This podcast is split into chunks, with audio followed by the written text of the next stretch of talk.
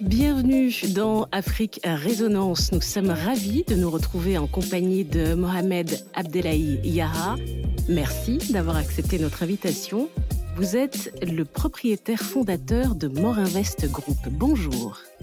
Bonjour Elie, ravi euh, d'être présent cette euh, émission qui euh, promet l'Afrique et nous sommes ravis de vous avoir avec nous. Mohamed Abdelahi Yaha, vous êtes mauritanien, aujourd'hui à la tête de ce qui pourrait se rapprocher d'une euh, maison de commerce à la japonaise. Et cette référence prendra sens dans un instant. Mais avant de parler de ce que vous faites, racontez-nous qui vous êtes. À quoi a ressemblé votre enfance et dans quel genre de famille le destin vous a-t-il fait naître?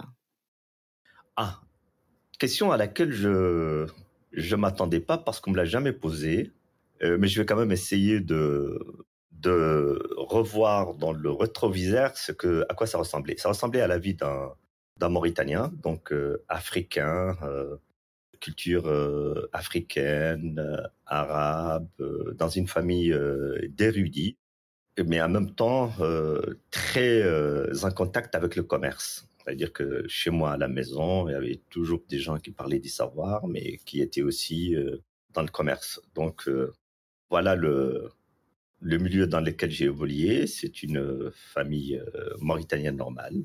Et après, c'est l'école primaire, l'école secondaire, les études en France et le retour en Mauritanie. Alors justement, puisqu'on est en train de parler des études, à l'heure des études supérieures, vous partez étudier en France. Pourquoi? Qu'est-ce que vous êtes allé chercher hors du continent? Et surtout, qu'est-ce qui vous a poussé à revenir? Je suis parti parce que c'était la nature des choses. J'avais euh, eu un bac euh, C avec mention. La France offrait des bourses pour les gens qui avaient euh, un certain classement. Et, naturellement, j'avais déjà des amis, des aînés qui étaient déjà installés en France, à Orléans à Nantes. Et c'était la suite normale des études secondaires. Et, le retour dans, dans le continent, c'était toujours, on est toujours parti étudier pour revenir dans le pays. Les Mauritaniens, c'est beaucoup comme ça. Donc pour vous, dès le départ, c'était évident que euh, vous alliez revenir. Ah oui, mais les gens revenaient même très tôt. On revenait euh, dès qu'on avait euh, un diplôme universitaire, on revenait. C'est l'esprit. Il n'y avait pas à l'époque encore un esprit d'émigration. Pratiquement tous ceux qui partaient étudier revenaient. Alors vous revenez, et alors racontez-nous le début de l'aventure. Comment est-ce que vous vous lancez dans le commerce? Alors, je reviens, comme je vous ai dit, moi, je suis dans un milieu où il y a des gens qui sont dans les affaires, mais au moment où je reviens, je retrouve quelqu'un de ma famille qui est très proche, qui est pratiquement un oncle, qui est un commerçant à l'époque euh, parmi les plus prospères du, pays, venait d'investir dans, dans une activité qui était récente pour les Mauritaniens, c'est euh, l'activité de, de pêche industrielle. Ça veut dire acquérir des bateaux qui jusque-là étaient des bateaux qui travaillaient avec des licences euh, libres étrangères et débarquer dans les îles Canaries ou ailleurs. Et le gouvernement avait fait une politique de domestication de l'activité de pêche industrielle, c'est-à-dire dire à ces bateaux, vous pouvez plus pêcher dans les eaux mauritaniennes et aller débarquer euh, aux îles Canaries ou ailleurs. Vous serez obligé de débarquer à Mauritanie. Et il venait donc de se lancer dans cette euh, activité et, il m'a dit, euh, voilà, vous connaissez les langues, vous venez d'arriver, euh, venez m'apporter assistance. Et, c'est comme ça que je travaillais avec lui. Donc c'est lui qui m'a mis le pied à l'étrier, c'est mon mentor. Alors je commence cette activité, c'est c'est ça qui est intéressant. Donc un bateau, contact avec l'Asie, c'est de l'industrie, c'est de l'industrie extrêmement sensible parce que c'est de l'agroalimentaire c'est très sensible pour l'hygiène, mais c'est très sensible pour la valeur parce que le produit en mer est un produit euh, qui a valeur d'or. Et le problème, c'est la chaîne de froid. Comment vous allez le pêcher, le, le traiter, le classer, le congeler à bord, euh, le débarquer, le stocker dans de bonnes conditions pour que vous puissiez le vendre au Japon, qui était le, le marché en réalité de destination de ces produits. Et, et, ça, c'était pour moi une école déjà de l'exigence. Très rapidement, il y avait l'exigence de la sécurité parce que les gens travaillaient sur les bateaux, la sécurité des marins, la sécurité du produit au moment où il est pêché, et puis la sécurité du produit pendant la chaîne de froid. Donc ça, ça a été, ça a été un canevas extrêmement important. La suite, c'est un mélange de circonstances favorables et de flair. Quelles sont les grandes étapes de la construction de ce qui deviendra Morinvest Group? Vous avez notamment développé des liens commerciaux forts avec l'Asie. Racontez-nous.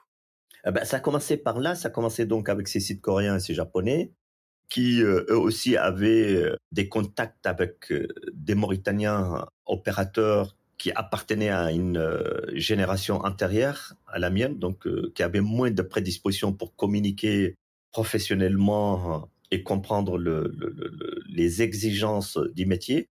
Donc ils ont trouvé que chez moi, ils ont découvert quelqu'un qui était capable de comprendre la mutation et importer le savoir-faire que ils ont en Asie parce que ce sont des métiers euh, ancestraux. Donc ils m'ont expliqué qu'il n'y a pas que la pêche industrielle et que même la pêche industrielle en réalité était très très peu euh, valorisatrice du produit, qu'il y a la pêche artisanale qu'il faut développer. Et ils m'ont expliqué une technologie très simple avec des moyens euh, rudimentaires qui permettaient de, de donner aux pêcheurs mauritaniens, même des Mauritaniens qui ne sont pas pêcheurs parce que la formation est très simple, la possibilité d'avoir accès à ce poulpe qui jusque-là n'était pêché que par des chalutiers industriels. Et quand ils m'ont expliqué, l'investissement était vraiment très rudimentaire, très simple, c'est moins de 10 000 dollars. Et, c'est comme ça qu'on a importé en Mauritanie un savoir-faire qui a permis à des Mauritaniens qui ne savaient pas pêcher de capturer du, du poulpe, le ramener, euh, permettre à des Mauritaniens à terre de faire des usines et c'est comme ça l'embryon de la pêche artisanale de la Mauritanie, qui aujourd'hui euh, compte pour euh, entre 40 et 60 000 euh, pêcheurs. J'aimerais que l'on parle des différentes activités de Morinvest Group. Il me semble que vous êtes divisé en trois piliers. quel est le premier pilier? Alors le premier pilier, c'est le premier bébé qui lui a, par la suite donné naissance euh, à la ramification qui aujourd'hui euh, est chapeautée euh, par la holding Morinvest. Donc, c'est les services pour la pêche. Donc, c'est la distribution de moteurs hors bord, la distribution d'hydrocarbures, du matériel de pêche, du matériel de sécurité pour les pêcheurs, leur formation, leur encadrement, c'est ce qu'on appelle les services dédiés aux pêcheurs, qui sont des services intégrés. Quand le pêcheur va en mer, et là je parle des pêcheurs artisanaux, ben, il trouve chez nous euh, à peu près euh, tous les outils dont il euh, aurait besoin pour faire sa mission. Ça, c'est une partie du premier pilier qu'on pourrait appeler l'activité dans le domaine halieutique. Mais aussi, quand le pêcheur revient, il a un pouvoir d'achat. Ce pouvoir d'achat, pour le renforcer, au retour, il faut lui, lui faire une offre. Et, nous avons mis en place une unité de transformation, élaboration des produits de la mer, qui, elle, achète une partie de la production des pêcheurs. Mais aussi, nous avons mis en place une usine de polystyrène qui aide les pêcheurs à garder dans la chaîne de froid ces produits pour leur acheminement par avion à l'étranger. Et nous, gérons aussi euh, une flotte de ce qu'on appelle une, euh, de pêche euh, côtière. Ça, c'est une première partie dans laquelle il y a des partenariats avec les Japonais, des partenariats avec les Sud-Coréens pour les filets, le, le, cordage, un partenariat avec les Allemands pour les boîtes polystyrène quand, quand on les avait, parce que aujourd'hui on a dépassé ça, et un partenariat avec des Français, c'est un financement de la Banque européenne d'investissement pour l'élaboration des produits de la mer. Ça, c'est le, globalement le premier pilier. Donc tout un écosystème au service euh, de la pêche et du pêcheur. C'est le premier pilier. Le deuxième pilier? Le, deuxième pilier, c'est ce pilier logistique qui en réalité est un autre domaine avec une autre dimension, mais le même niveau d'exigence Aujourd'hui, les services que nous offrons dans la logistique pour euh, Schenker, qui est un groupe euh, mondial euh, allemand, ou BP, ou Baker, ou Schlumberger, c'est le même niveau d'exigence qu'un pêcheur qui lui sait ce qu'il veut. Il veut un pot de poulpe qui est capable qui est efficace. Il veut un cordage fort. Il veut un gilet de sauvetage. Il veut une pirogue adaptée. Toute cette, cet esprit d'écoute et de satisfaction de l'attente du client s'appliquerait, à mon avis, à tous les écosystèmes, à tous les référentiels de, des marchés. Et donc, quand mes, mes, collaborateurs qui étaient avec moi dans, dans le premier journée ou le premier euh, voyage dans la pêche artisanale sont à peu près les mêmes qui aujourd'hui sont avec moi sur la logistique, au moins au niveau du management général.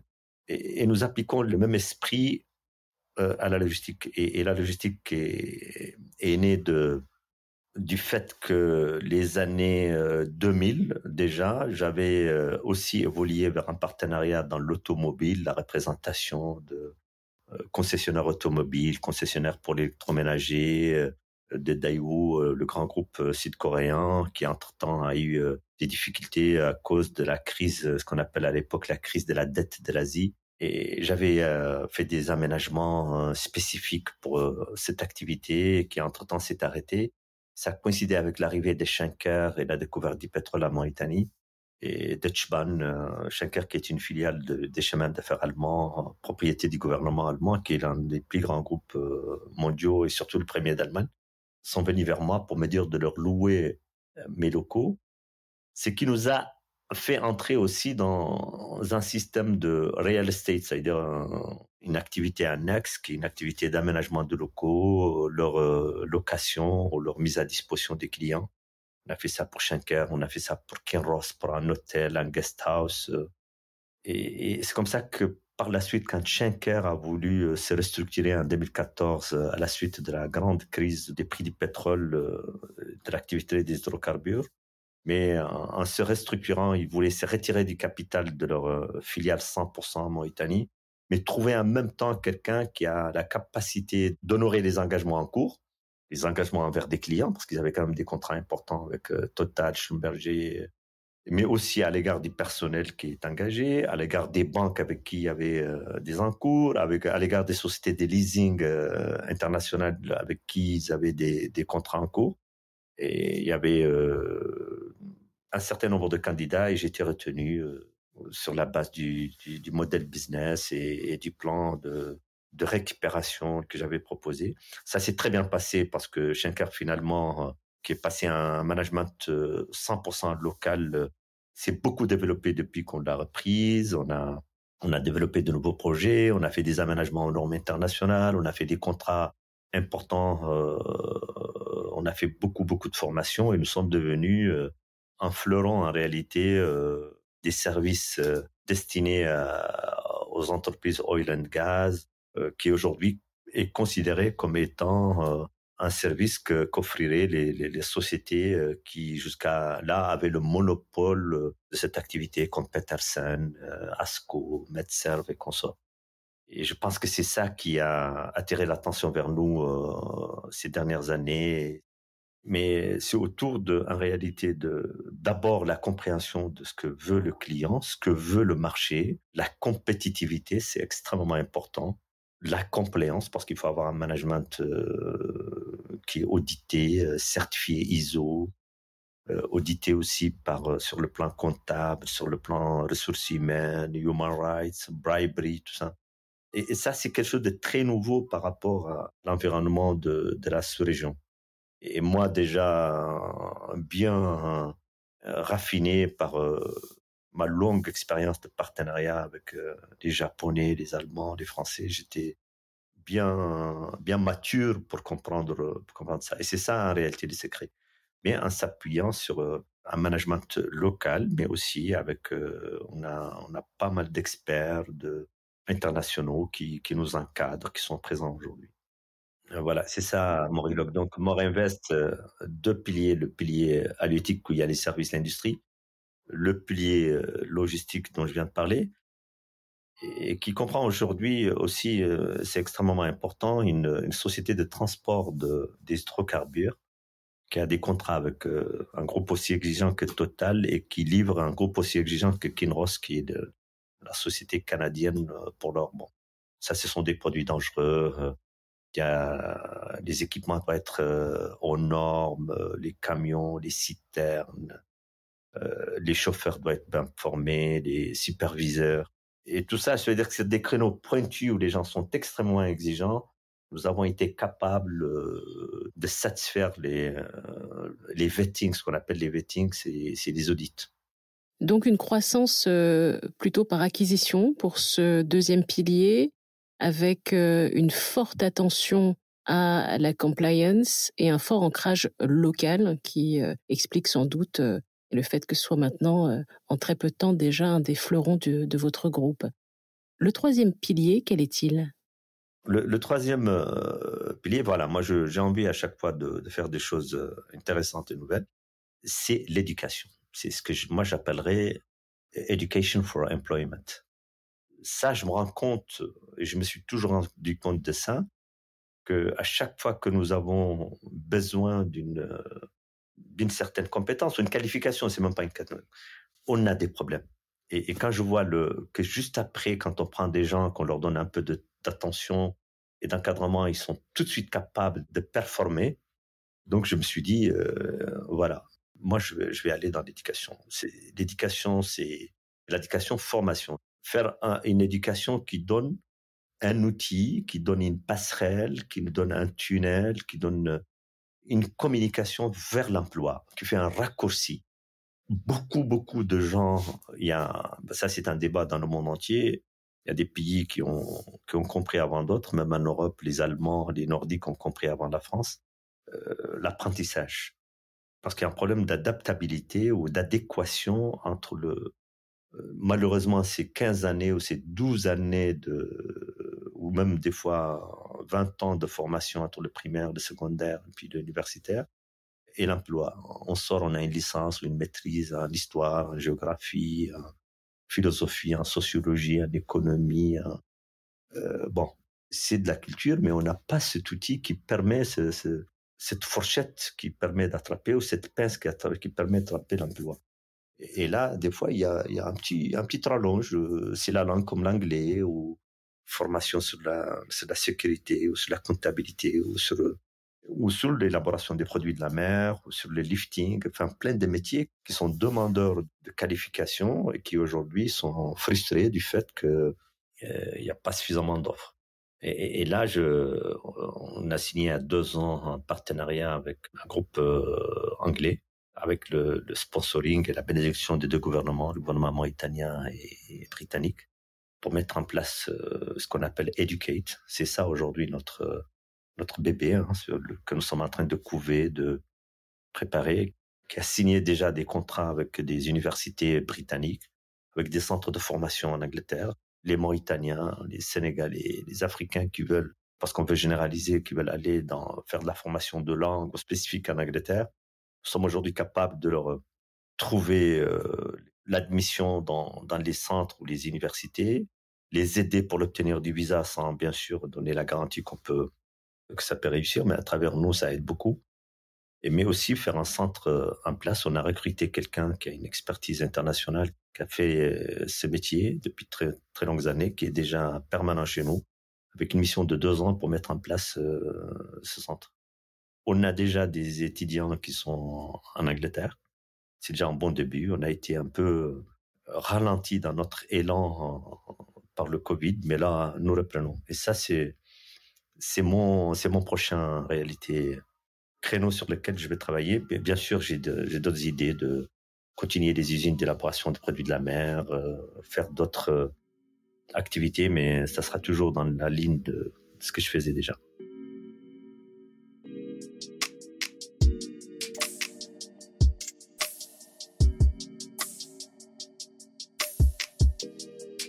Vous avez percé dans un pays, la Mauritanie, qui fait assez peu parler de lui et qui est singulier euh, dans, la région. A différentes influences, une monnaie différente par rapport au reste de, la région. Comment est-ce que vous voyez son évolution dans le futur, potentiellement sa place sur le continent? Pour moi, vous savez, tout ce qui ne tue pas en Grèce est un pays qui, qui conserve sa stabilité, son intégrité territoriale, sa souveraineté, ne peut qu'évoluer. Et surtout si c'est un pays libéral. Parce que l'évolution d'un pays libéral est faite par les initiatives. Vous avez des gens qui ouvrent une boutique, d'autres qui acquièrent un taxi, qui ouvrent un cabinet médical, et tout ça, vous savez, le, maillage qui, qui s'agrandit tranquillement, même si c'est pas euh, avec des banques comme les Dragons ou, les partenariats comme le plan Marshall ou, les accords de, de libre-échange. Et moi, je pense que le pays évolue avec euh, sa particularité et, du moment que, je le répète encore, que beaucoup, malheureusement, dans la, dans la région, et pas seulement, on parle tout le temps de l'Afrique, euh, l'instabilité, c'est pas vrai. Ce qui s'est passé en Amérique latine, ce qui se passe en Asie est terrible. Hein. Il y a beaucoup, beaucoup de conflits dans ces continents qu'en Afrique. Donc, euh, oui, je pense que, oui, moi, je pense que le business a beaucoup, beaucoup évolué ces trois décennies depuis que j'y suis, parce que quand je, me souviens des, premiers euh, problèmes qu'il y avait pour avoir euh, de l'eau courante sur les sites de, l'usine ou de l'électricité permanente ou les transferts de banques ou les échanges et qu'aujourd'hui tout ça est disponible. Les difficultés qu'il y avait pour avoir des gens qualifiés pour des métiers très simples et aujourd'hui sont disponibles. Non, non, moi je pense que si, si, les choses évoluent tranquillement, à un rythme simple. Et là, je fais pas de politique, hein, je dis les choses comme elles sont. Hein. Euh, je pense qu'on a un système bancaire qui aujourd'hui euh, est performant. Quand on a besoin d'ouvrir des crédits, de, de, faire des transferts d'échanges, ils sont là. Euh, quand je pense que les infrastructures ont beaucoup évolué, les ports, l'électricité est disponible. Non, mais c'est bon. Moi, je pense que autant 30 ans en arrière, on mettait le tarmac, par la suite les balisages. Et, là, je pense que avec les infrastructures qui se mettent en place, on pourrait faire le petit décollage. Je vais vous dire ce qui me frappe en vous écoutant, c'est que vous avez fait le choix de vous lancer dans des domaines qui sont la chasse gardée de multinationales françaises, britanniques, allemandes. Quel est votre moteur? Est-ce que vous recherchez les opportunités ou est-ce que finalement vous aimez bien un petit peu de bagarre dans le domaine du business? Vous savez, le... d'abord c'est après qu'on se pose la question pourquoi j'ai fait ça? Parce que c'est du flair. Et, puis bon, c'est quand même cette, euh, cette prédisposition à aller faire le business. Donc euh, quand vous saisissez une, une brèche, parce que vous avez l'habitude de mettre en place un dispositif pour aller euh, traduire dans, dans les faits vos, vos, idées. Après, ça devient mécanique. Et maintenant, ce qu'il faut, c'est avoir le flair, hein, savoir qu'il y a que l'opportunité est là. Il faut aller vers l'opportunité, mais il faut déjà la décéder. Et ça, ce sont, moi, je pense que ce sont des prédispositions. Vous savez, quand on, quand vous prenez un poète, c'est très compliqué de lui dire pourquoi vous, euh, vous écrivez sur le, sur les feuilles mortes et vous écrivez pas sur le, les ruisseaux d'eau. En fonction de ces Chateaubriand ou ces Torigo. L'essentiel, c'est qu'il a déjà les aptitudes de faire une étoile et cette étoile est en fonction de ce qui se présente devant lui. C'est un peu ça aussi le business. On est déjà poète ou on est déjà businessman. Et après, on compose en fonction de ce que se présente devant nous. Aujourd'hui, euh, lorsque vous êtes invité pour partager votre parcours aux côtés euh, d'autres grands patrons du continent et du monde, comme c'était le cas récemment euh, lors de la seconde édition de Inspire and Connect Méditerranée de BPI France, qu'est-ce que ça vous inspire? Est-ce que vous avez le sentiment d'être reconnu, d'avoir quelque part quitté le camp des disrupteurs?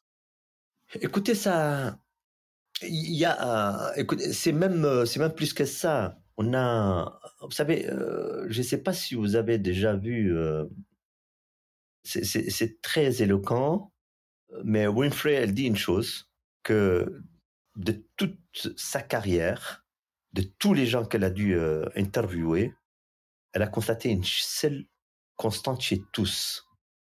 À la fin du programme, chacun veut la reconnaissance est-ce que j'ai été bon? Cette recherche de reconnaissance, même si euh, on n'en fait pas un show-up tous les jours, quand elle vient, elle fait très plaisir.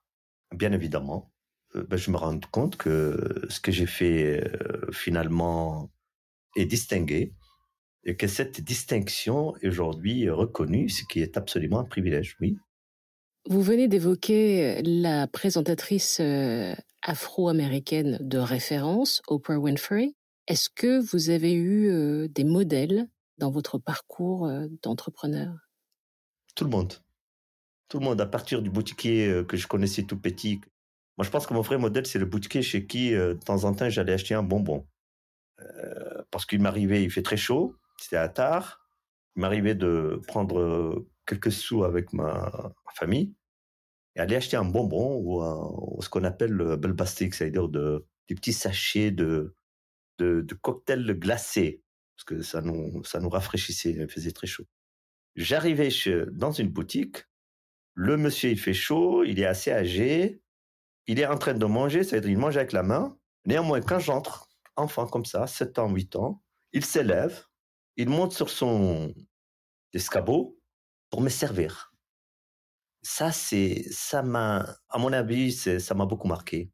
Cette attention au client, cette euh, disponibilité pour les servir, même si c'est un enfant à qui on aurait pu dire euh, va jusqu'à l'après-midi ou reviens dans une demi-heure de temps. Non, on s'élève, on le sert. Oui, je pense que c'est ça mon modèle. Nous avons évoqué un de vos modèles. J'aimerais que l'on parle de vos coups de cœur est-ce qu'il y a de jeunes entrepreneurs ou de jeunes entreprises qui vous impressionnent aujourd'hui? Moi, je pense que la jeunesse d'aujourd'hui, depuis ces 15 dernières années, est devenue une, une jeunesse universelle. Et quand je dis ces 15 dernières années, c'est pratiquement depuis la généralisation du système IT. Euh, c'est les mêmes partout. Il n'y a plus d'Africains, ni d'Européens, ni de, ni de Mauritaniens, ni de gens d'Amérique latine. Ils sont tous formés, moulés de la même manière. Ils sont capables de faire la même chose. Vous avez une start-up à, à Paris qui fait une chose, mais vous avez aussi la même qui à Abidjan ou à Dakar ou à euh, Casablanca le fait. C'est vrai que l'encadrement, politique encore, les encouragements, les capacités de de performer ne sont pas les mêmes. Mais les jeunes sont devenus les mêmes. Et donc, ils sont tous impressionnants parce qu'ils sont, ils sont aujourd'hui euh, tous capables de maîtriser ces outils, de les développer et de créer. Euh, regardez ce qui s'est passé avec le paiement euh, par les téléphones mobiles au Kenya, Tanzanie, dans toute cette partie de l'Afrique qui aujourd'hui est en train de devenir en Mauritanie, au Sénégal, partout. Le transfert des monnaies pour les immigrés, les services de Uber local, nous avons par exemple ça en Mauritanie. Mais ça, c'est extraordinaire. On copie les gens parce que c'est ça l'universalisation un peu des services. Et tout ça est impressionnant. Universalisation des services, universalisation euh, des connaissances et potentiellement des entreprises qui sont créées. Et pourtant, nous restons des Africains je me demande si vous espérez que vos enfants feront eux aussi le choix de vivre et de construire en Afrique. Et si oui, de quelle Afrique rêvez-vous pour eux demain? Je vais commencer par le, la dernière partie de la question parce que c'est c'est elle qui va en réalité définir mes choix pour mes enfants. De quelle Afrique nous rêvons demain? Sans lac de bois, moi je pense que l'Afrique est déjà elle-même, qu'elle a énormément de gagner, à gagner à rester elle-même. Autant les Japonais sont restés eux-mêmes, les Chinois sont restés eux-mêmes, les Turcs où je suis actuellement sont restés eux-mêmes. Et acquérir les outils du développement, c'est-à-dire les, les prendre comme instruments, mais garder son authenticité. Parce que cette générosité, cette convivialité, cette, ce contact, cette proximité qu'on retrouve partout en Afrique, vous trouvez quelqu'un de très stressé, il est en train de rater quelque chose, vous lui dites ah est-ce que vous pouvez m'aider à trouver Il prend votre main, il vous amène. Il va perdre lui-même, il va laisser tomber. Euh, tu vois ce pourquoi il était très pressé. Même une femme qui, qui devait aller prendre son enfant très pressée, mais vous la rencontrez, vous dites ah moi je veux, je cherche telle rue, elle, elle prend votre main comme si c'était son enfant, elle vous amène. C'est ça l'Afrique et à mon avis, il faut qu'on le conserve. Le développement ne doit pas être au prix de l'authenticité de ce que nous avons déjà, qui est extraordinaire. Ce sont des vendeurs fantastiques. Et c'est pourquoi il n'y a pratiquement pas d'antidépressifs euh, en Afrique. Ça se vend pas. On a les, comprimés contre le palu euh, qui va être éradiqué un jour. On a les comprimés contre la migraine. mais on n'a pas le comprimé, malgré ce qui paraît comme difficulté pour chaque personne, mais n'est pas déprimé. C'est cette Afrique que je souhaite euh, voir euh, évoluer en améliorant les, les services, l'accès à la santé, l'éducation, mais rester elle-même. Et c'est là où moi, personnellement, je souhaiterais continuer à vivre. Et bien sûr, ce que je souhaite pour moi, je le souhaite pour mes enfants. Chère Afrique, avant tout, reste toi-même chaleureuse, serviable, authentique. Les mots de Mohamed Abdelahi Yara, merci beaucoup d'avoir partagé cet épisode avec nous. C'est moi qui vous remercie, c'était vraiment un, un, vrai plaisir. Et merci à vous qui nous écoutez de nous avoir suivis. Afrique Résonance revient très vite sur vos plateformes d'écoute habituelles pour d'autres parcours inspirants en direct du continent.